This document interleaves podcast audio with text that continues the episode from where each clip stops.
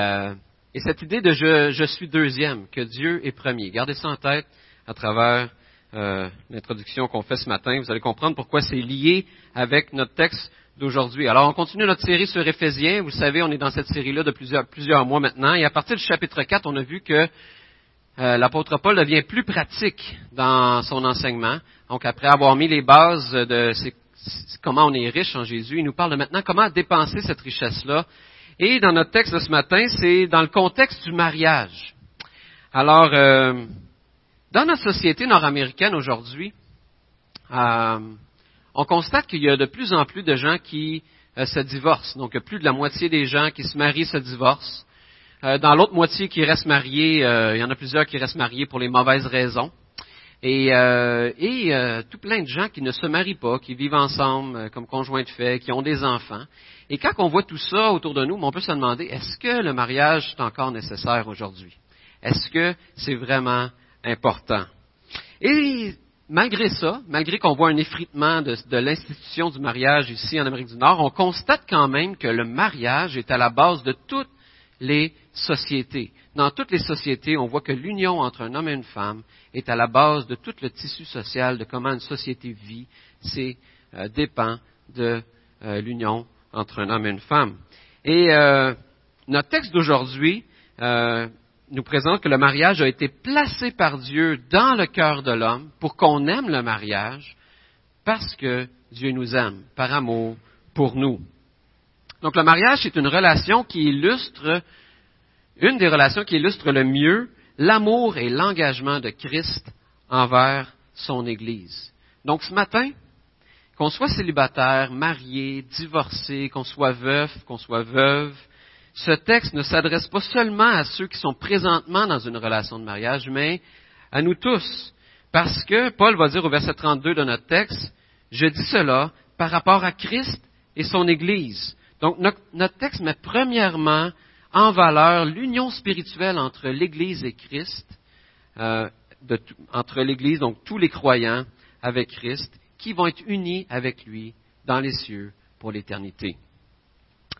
Alors, je vous invite à tourner dans Ephésiens 5, verset 21. Euh, on va commencer à lire notre texte à partir du verset 21 et notre texte va s'étendre jusqu'au verset 33. Alors, Ephésiens 5, verset 21. Soumettez-vous les uns aux autres dans la crainte de Dieu. Femmes, Soumettez-vous à votre mari comme au Seigneur, car le mari est le chef de la femme, comme Christ est le chef de l'Église, qui est son corps et dont il est le Sauveur. Mais tout comme l'Église se soumet à Christ, que la femme aussi se soumette à tout, en tout, à leur mari.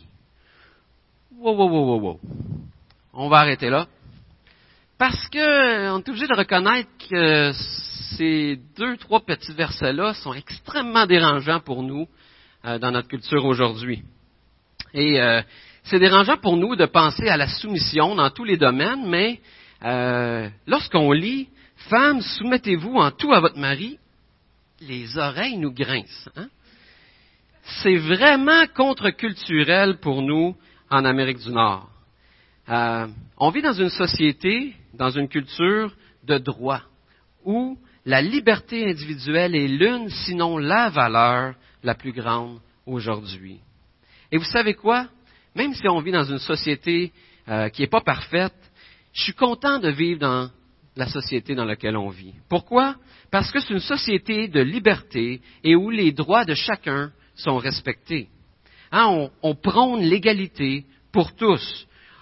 On a tous accès ou on cherche à donner accès à tous ceux qui ont besoin d'un système de justice donc euh, qui ont besoin de se faire entendre. On cherche à, vivre dans une société où les riches et les puissants ne sont pas au-dessus des lois, mais ils ont aussi des comptes à rendre. Une société où nos dirigeants sont par définition au service de la population. Hein, on les appelle les ministres. Ministre, ça veut dire littéralement serviteur. Alors nos dirigeants sont par définition au service de la population. Alors cette idée de c'est des leaders qui sont là pour être des serviteurs. Une société, on vit dans une société qui lutte contre les inégalités sociales et qui s'est pourvue de mécanismes pour prendre soin des plus démunis. Et la réalité, c'est que si on vit dans une société comme la nôtre aujourd'hui, qui a des valeurs de liberté, de dignité humaine, de justice, d'égalité, de leader-serviteur, eh bien, c'est parce qu'elle a été fortement influencée par le christianisme. Et notre société aujourd'hui a gardé beaucoup des valeurs chrétiennes, mais a rejeté Dieu duquel ces valeurs-là euh, originent. Et maintenant, notre société va soutenir que les valeurs qu'on a sont des valeurs humanistes et ne dépendent pas de la croyance en un Dieu. C'est, ça fait partie de qui on est en tant qu'humain. Et en faisant ça, elle a donc rejeté l'autorité de Dieu. Elle a commencé à vivre sa vie comme si elle était première au lieu de se soumettre et vivre sa vie comme étant deuxième. Et en conséquence, toutes les formes d'autorité sont aujourd'hui remises en question. Et on a beaucoup de misère avec l'autorité dans notre culture aujourd'hui. Et la notion de soumission, ça fait nécessairement appel à cette idée d'autorité-là.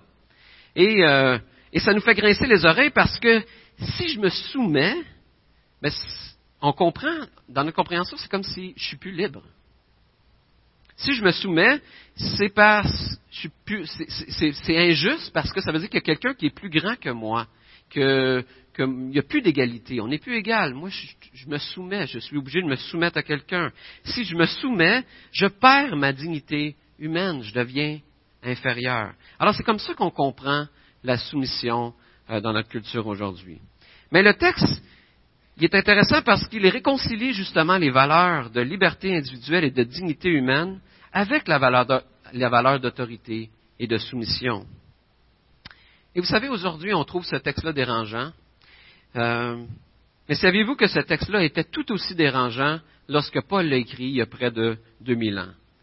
Puis des fois, on lit des textes dérangeants comme ça, puis parce qu'ils nous dérangent, mais là, on se dit, ouais, mais ça, ça devait être écrit dans un contexte particulier. Dans ce temps-là, ils vivaient comme ça, puis ça marchait pour le temps, mais maintenant, c'est plus comme ça qu'on vit. Puis on interprète le texte en fonction de comment on vit aujourd'hui.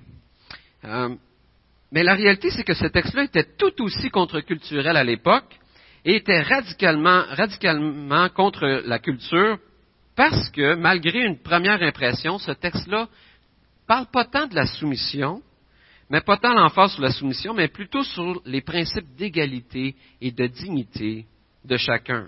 Hein, le mari et la femme sont tout aussi responsables devant Dieu pour leur comportement.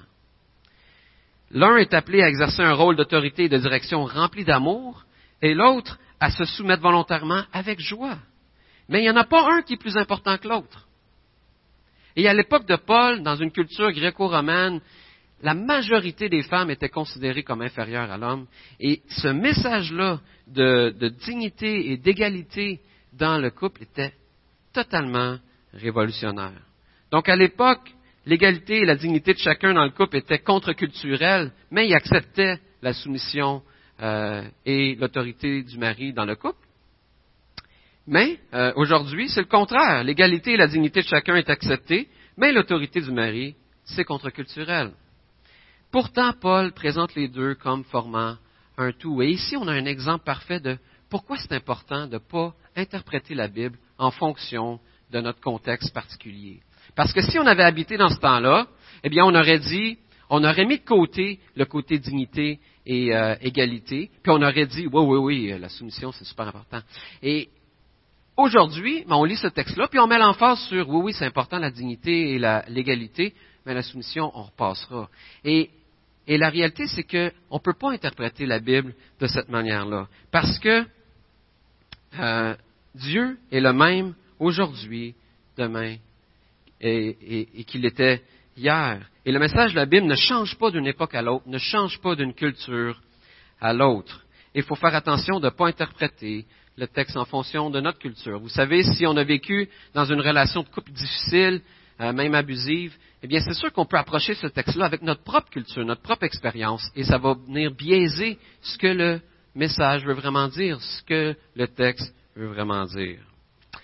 Alors l'enseignement de Paul ici ne repose pas sur la compréhension de sa culture, mais sur la compréhension chrétienne du monde, que ce qui donne la dignité à l'homme, c'est son identité de créature à l'image de Dieu. La Bible nous présente cette, vérité-là dès les premiers chapitres du livre de la Genèse. dès le début de la Bible. En contrairement à notre manière intuitive et naturelle de penser, notre identité ne repose pas sur notre situation matrimoniale, ne repose pas sur notre situation familiale ou professionnelle. Ça, ça veut dire que notre identité ne dépend pas de si on est marié ou pas. Ça dépend pas de si on a des enfants ou pas. Ça dépend pas de si on a du succès au travail ou pas. Notre dignité dépend du fait qu'on a été créé à l'image de Dieu, on a été créé par Dieu et pour Dieu. Et ça, c'est la compréhension chrétienne de la dignité. Alors, c'est pour ça que les chrétiens sont appelés à célébrer tout autant la dignité de l'enfance que celle du célibat et que celle du mariage. Ah, on voit que Jésus célèbre la dignité de l'enfance lorsqu'il dit Laissez venir à moi ces petits-enfants, parce que le royaume est pour ceux qui leur ressemblent. Hey, il y a quelque chose de beau dans l'enfance. Il y a quelque chose de. Il y a de la valeur dans l'enfance. Et Paul, dans sa, deuxième dans sa première lettre aux Corinthiens, va mettre aussi l'emphase ou, ou, célébrer la réalité que le célibat euh, est un avantage pour l'annonce de l'Évangile, va célébrer l'état de célibataire.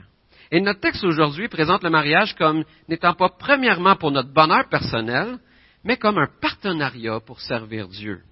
Notre texte présente l'union de deux personnes imparfaites qui ont été sauvées par Christ, unies ensemble, sous l'autorité de Christ, comme étant un témoignage, un modèle, un exemple puissant du plan de Dieu pour l'humanité. Un couple qui voit leur mariage comme un partenariat pour mieux servir Dieu va vivre un mariage beaucoup plus heureux que si ils euh, le vivent pour trouver le bonheur l'un dans l'autre. Pourquoi? Ben, On pourrait dire que c'est simplement parce qu'on n'est pas Dieu, qu'on est imparfait qu'on ne peut pas rendre l'autre personne euh, pleinement heureuse. Mais c'est surtout parce que c'est pas comme ça que Dieu nous a créés. Il nous a créés pour trouver notre joie premièrement en lui, pour être capable de vivre nos autres relations dans la joie et dans le bonheur d'une manière heureuse.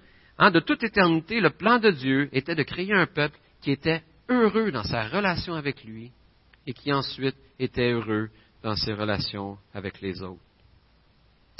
Donc si je reconnais ce matin que j'ai été créé à l'image de Dieu, que mon identité dépend de qui lui il est, eh bien, comprendre comment Dieu vit ses relations, c'est super important pour comprendre comment vivent les miennes. Avant de chercher à comprendre les règles que Dieu donne pour bien vivre notre relation, c'est important de comprendre la nature même de Dieu, qui Dieu. Et j'aimerais faire ressortir deux aspects de la personne de Dieu euh, qui sont essentiels pour bien comprendre notre texte avant de regarder le texte dans plus de détails. La première, euh, le premier élément essentiel, c'est que la Bible nous présente Dieu comme le seul vrai Dieu qui est l'unité parfaite de trois personnes. C'est l'unité du Père, du Fils et du Saint-Esprit qui forment un seul Dieu. Et on appelle ça la Trinité. Et c'est intéressant de considérer les rôles de chacun dans le couple en fonction de, cette réalité-là de la Trinité. Hein, les trois personnes de la Trinité ont des rôles différents la Bible nous présente le Fils et le Saint-Esprit comme étant soumis au Père, mais ils sont égaux et forment un seul Dieu. Ça, ça veut dire que le Père ne peut pas être Dieu sans le Fils et le Saint-Esprit, et vice-versa. Ils sont égaux et ont besoin de chacun dans la même proportion pour être Dieu. Donc le Père n'est pas Dieu sans le Fils et le Saint-Esprit. Ils sont interdépendants les uns des autres. Jésus est soumis au Père, mais il n'est pas inférieur au Père. Il a un rôle différent. Et parce que Dieu est un Dieu trinitaire, comme ça, égalitaire, qui euh, vit cette relation de cette manière, vit de cette manière-là, eh bien, euh, cette idée d'égalité et de rôle différent et d'interdépendance se trouve dans l'ensemble de la création. Hein, il n'y a rien de complètement indépendant dans la création euh, tout est interrelié. Les scientifiques vont parler, vont nous dire que rien ne se perd, rien ne se crée, tout se transforme. Hein. Vous, avez, déjà entendu ça. Ils vont nous parler du cycle de la vie, que tout est interrelié, qu'on a besoin de tout pour que la vie continue. Et cette idée d'interdépendance dans la nature, eh bien, nous parle de la nature même de Dieu, vient du fait que Dieu est un Dieu interrelié, relationnel, qui a, besoin de, de, de, vivre en relation d'une manière parfaite. Et je vous donne un exemple qu'on voit dans la nature. Lorsqu'on observe une ruche d'abeilles, si je vous demande quelle est l'abeille la plus importante dans une ruche, vous me dites quoi? La reine. Pourquoi est-ce qu'on pense que la reine est l'abeille la, plus importante? Ben, parce que c'est elle qui pond toutes les autres. Et si elle n'existe pas, ben, la ruche meurt. Mais la réalité, quand on regarde d'un peu plus près une ruche, on se rend compte que la reine est totalement dépendante des autres abeilles pour sa survie. Je vous donne un, exemple de comment ça fonctionne dans une ruche. Il y a des abeilles, il y en a des milliers, mais il y a des abeilles qui consacrent leur temps à nettoyer et à polir les cellules vides pour la ponte. Alors avant que la reine vienne pondre, eux, ils font le ménage, nettoient les cellules. Il y en a d'autres qui nourrissent les larves. Ah, la reine, elle, a fait juste pondre. Fait qu'elle, elle nettoie pas avant, puis elle nourrit pas après. Elle fait juste pondre. Il y en a d'autres qui servent à nourrir et à nettoyer la reine. La reine, elle se nourrit même pas elle-même. Elle se nettoie même pas. Elle a besoin des autres pour être nourrie et nettoyée. Les autres abeilles enlèvent les débris dans la ruche. Ils sécrètent de la cire pour former des rayons. Ils, font des écailles de cire, ils mettent tout ça ensemble, ça fait des rayons. Ils remplissent ça de, pollen, de nectar, ils transforment ça en miel. Il y en a même qui font, qui font de la climatisation dans la, la ruche. Vous savez qu'une ruche est à température et à humidité contrôlée. Ça, ça veut dire que la température d'une ruche doit toujours se maintenir à 35 degrés Celsius. Alors, il y a des abeilles qui, tout ce qu'ils font, c'est ventiler la ruche pour garder une température optimale. Dans la ruche, il y a un taux d'humidité optimal. Il y en a d'autres qui sont là pour défendre le nid, d'autres qui sont là pour rechercher de la nourriture. Mais le point, c'est que toutes les abeilles sont essentielles et égales, mais ils exercent des rôles différents. Et c'est également le cas dans nos relations humaines, et plus spécifiquement en ce qui nous concerne ce matin dans notre relation de couple. Nous sommes appelés à avoir des rôles différents, mais ça, ça n'enlève en rien l'égalité dans le couple et la dignité de chacun. Le deuxième aspect de la personne de Dieu qui est essentiel pour bien comprendre euh, les instructions dans notre texte, c'est que Dieu est amour. Dieu vit une relation d'amour, une unité dans la Trinité qui est un amour parfait de toute éternité. Mais il a aussi démontré cet amour-là de certaine façon envers nous. Hein, la première, c'est en créant une alliance exclusive avec nous. On voit ça dès le début de la Genèse. Dieu crée l'homme et crée une alliance avec lui exclusive. Et on voit aussi que Dieu nous aime parce que lorsque cette alliance-là a été brisée par l'homme, eh bien, il s'est sacrifié pour rétablir cette alliance-là avec nous. Et parce qu'il a démontré son amour en faisant une alliance exclusive avec nous et en se sacrifiant pour son Église, eh bien, l'amour qui nous invite à vivre dans le couple ne se manifeste pas seulement par une affection euh, sentimentale, mais par une alliance exclusive avec l'autre et un désir de se sacrifier pour le bien de l'autre dans toutes les saisons de la vie. Et le point que je veux faire ici, c'est que Dieu ne nous demande jamais de vivre nos relations d'une manière différente de comment lui les vit. Et dans notre contexte aujourd'hui, si Dieu demande à la femme de se soumettre, c'est parce que lui vit déjà cet état de soumission en lui-même. Si Dieu demande à l'homme de se sacrifier euh, par amour pour sa femme, c'est parce que lui l'a déjà fait et vit déjà cette idée de sacrifice en lui-même. Autrement dit, Dieu ne nous demande pas de vivre d'une manière qui est contraire à qui il est et à la manière qu'il nous a créés. Et ça, ça veut dire que remettre en question les rôles de chacun dans le mariage, c'est remettre en question la personne même de Dieu, sa sagesse dans la création et son amour pour nous. Alors maintenant qu'on a vu que les directives de Dieu, que Dieu donne à l'homme et à la femme, reposent sur, sur la nature même de Dieu, sur qui il est, eh bien, on est mieux placé pour comprendre le comportement que Dieu nous demande d'avoir dans le mariage. Et notre texte commence avec le rôle de la femme. Mais vous allez voir que la santé d'un mariage repose principalement sur le rôle et la capacité de l'homme de bien exercer son rôle. Et on le voit juste dans la répartition des versets. Vous allez voir qu'il y a deux à quatre versets qui s'adressent euh, aux dames et il y en a sept à huit qui sont pour les hommes. Mais puisque Paul commence avec la femme, les femmes d'abord, regardons premièrement ce que le texte dit sur le rôle de la femme.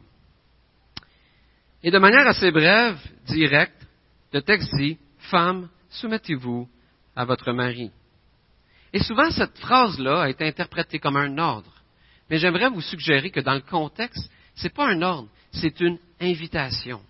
Ce n'est pas une soumission imposée ou forcée, comme malheureusement on a pu le voir dans l'histoire de l'humanité et malheureusement dans l'histoire de l'Église également, mais c'est une soumission volontaire. Ce n'est pas au mari à imposer la soumission, mais le texte continue en invitant la femme à, on voit ça à partir de la fin du verset 22, à se soumettre comme au Seigneur, car le mari est le chef de la femme, comme Christ est le chef de l'Église, qui est son corps, et dont il est le sauveur. Mais tout comme l'Église se soumet à Christ, que les femmes aussi se soumettent en tout à leur mari. Autrement dit, les femmes décident de se soumettre volontairement parce qu'elles reconnaissent que le mariage est un miroir, un modèle, un reflet de la relation entre Christ et son Église. Et ça, ça veut dire qu'elle se soumet volontairement à son mari avec la confiance et l'attente de recevoir de lui l'amour et les soins, comme l'Église se soumet à Christ avec la confiance que Christ nous aime et veut prendre soin de nous. alors la femme, c'est la même chose dans la soumission envers son mari. Elle répond avec respect et reconnaissance à la bonté de son mari.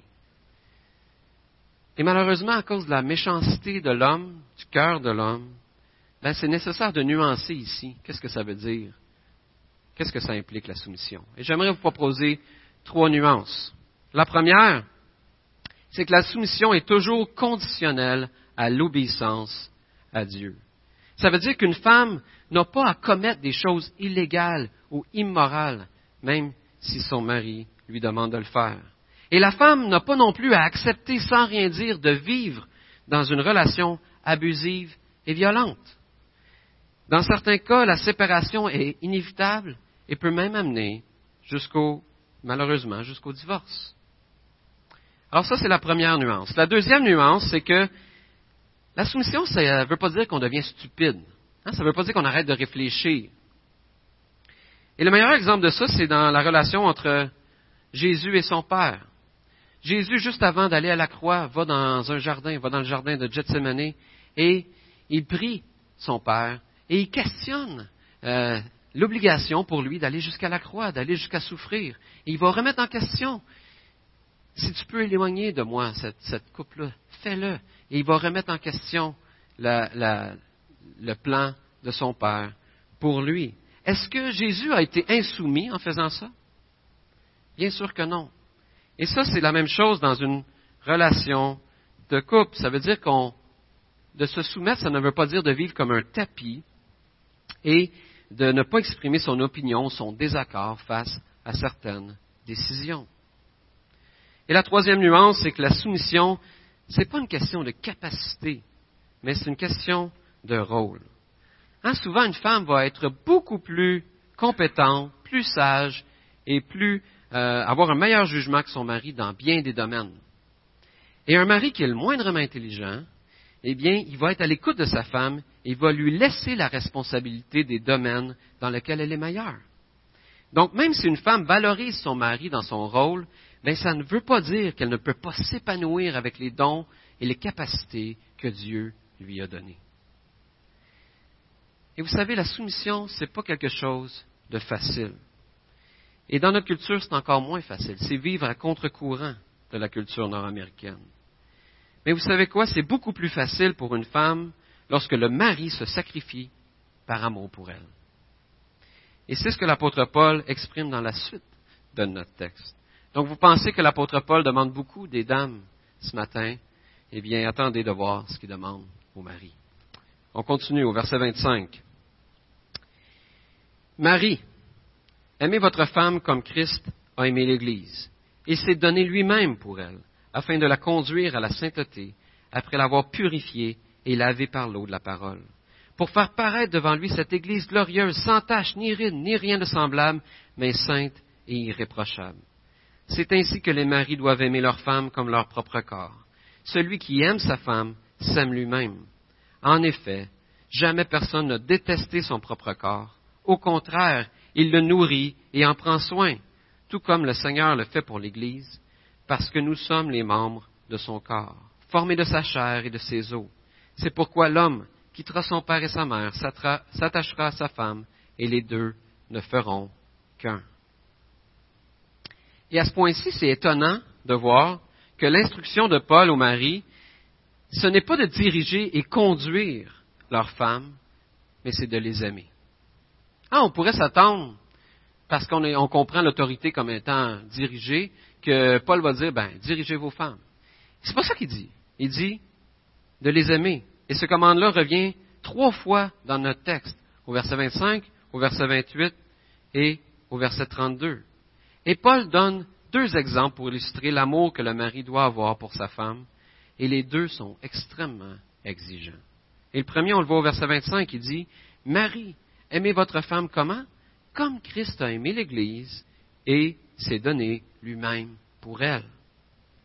Un, mari est appelé à se sacrifier, sacrifier ses intérêts personnels pour le bien de sa femme.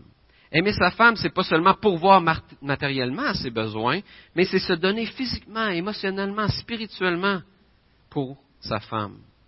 J'aimerais vous donner deux exemples concrets par rapport à ça. Au début de mon mariage avec Nancy, on, on, voulait développer un culte ensemble. On voulait avoir un temps dans la parole de Dieu où ce qu'on partageait ensemble ce qu'on avait lu.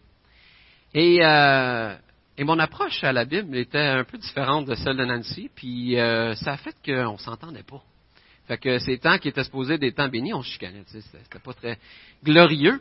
Alors, euh, on a décidé d'arrêter et de faire nos, nos, temps personnels avec Dieu, chacun de notre côté.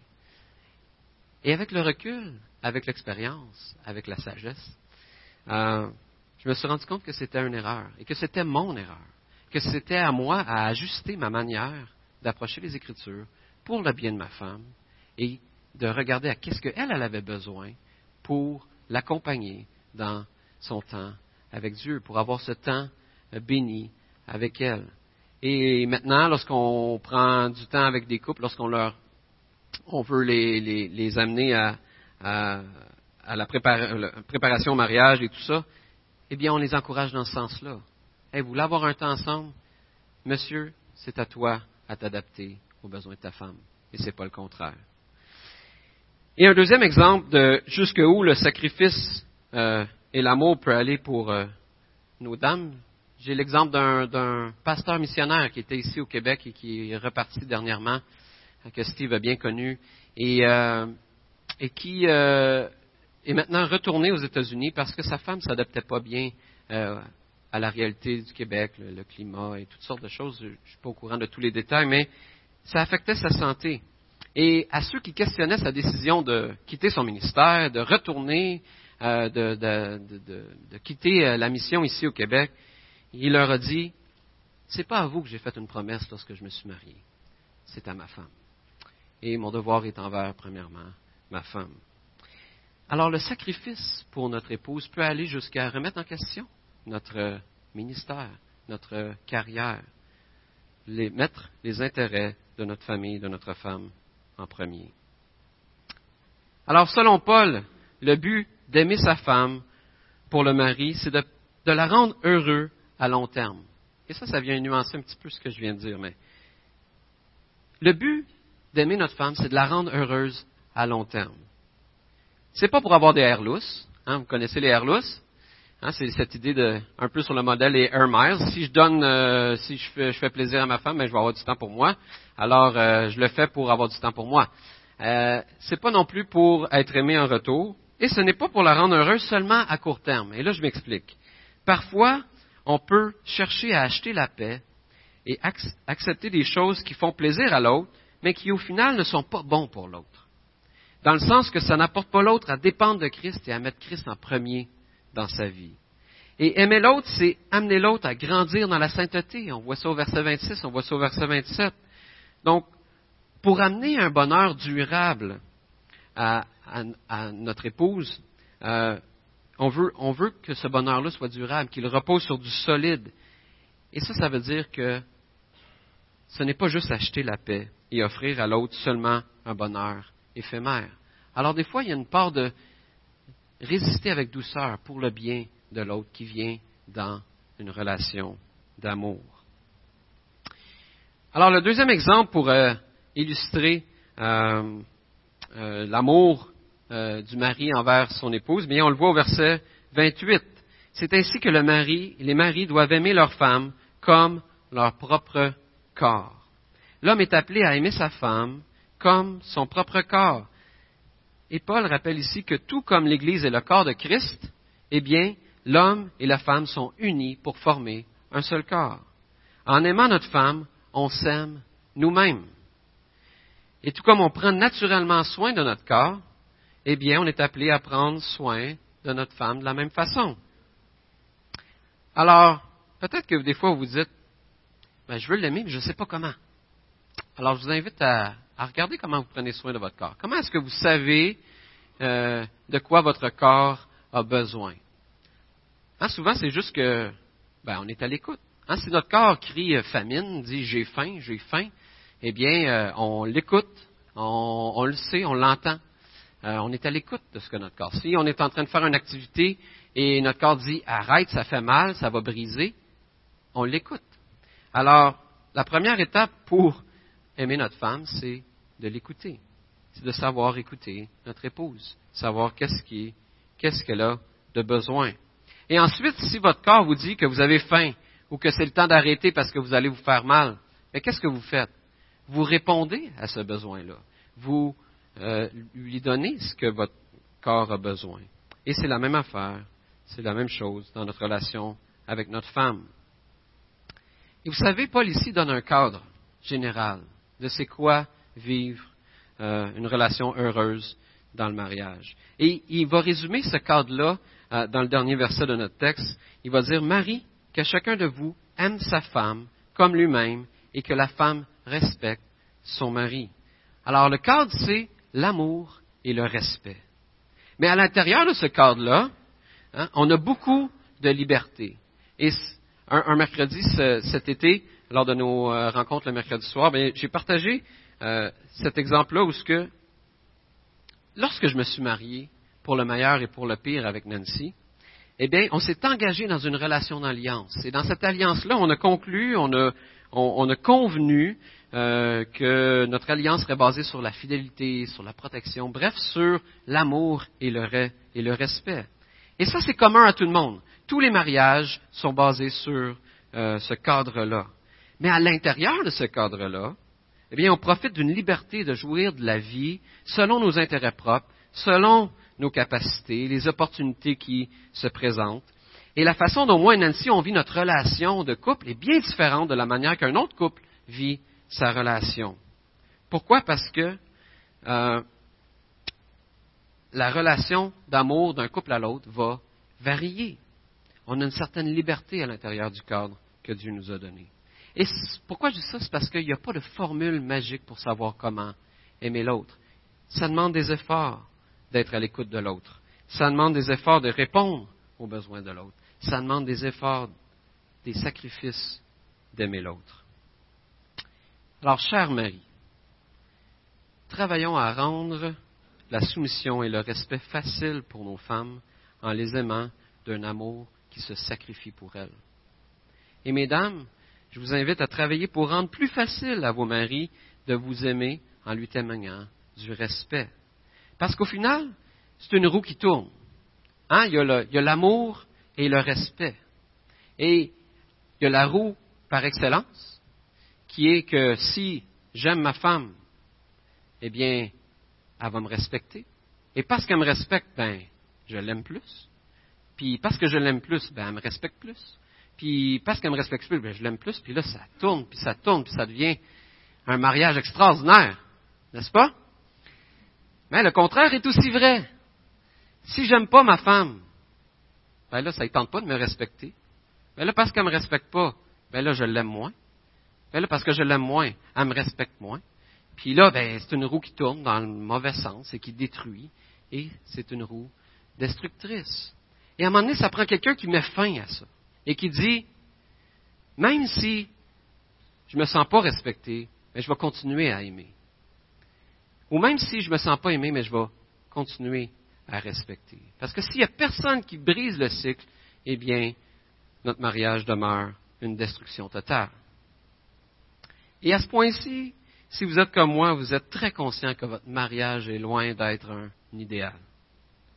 Et j'aimerais terminer en élargissant un peu notre perspective parce que souvent, quand on vit des difficultés, eh bien, c'est encourageant de voir la grande image plutôt que juste avoir le nez dans ce qu'on vit présentement. Et la grande image de notre texte, c'est qu'à la fin de notre passage, on se rend compte que le focus de Paul ici n'est pas premièrement sur notre bonheur dans le mariage, mais sur le mystère de l'Évangile. Hein, on a, on a vu ça, on voit ça au verset 32. Ce mystère est grand. Et je dis cela par rapport à Christ et à l'Église. Et ce secret révélé-là dont parle euh, Paul ici, c'est que les gens de toutes les cultures, de tous les contextes, sont réconciliés avec Dieu, unis à nouveau à Dieu et les uns aux autres à travers le sacrifice de Christ.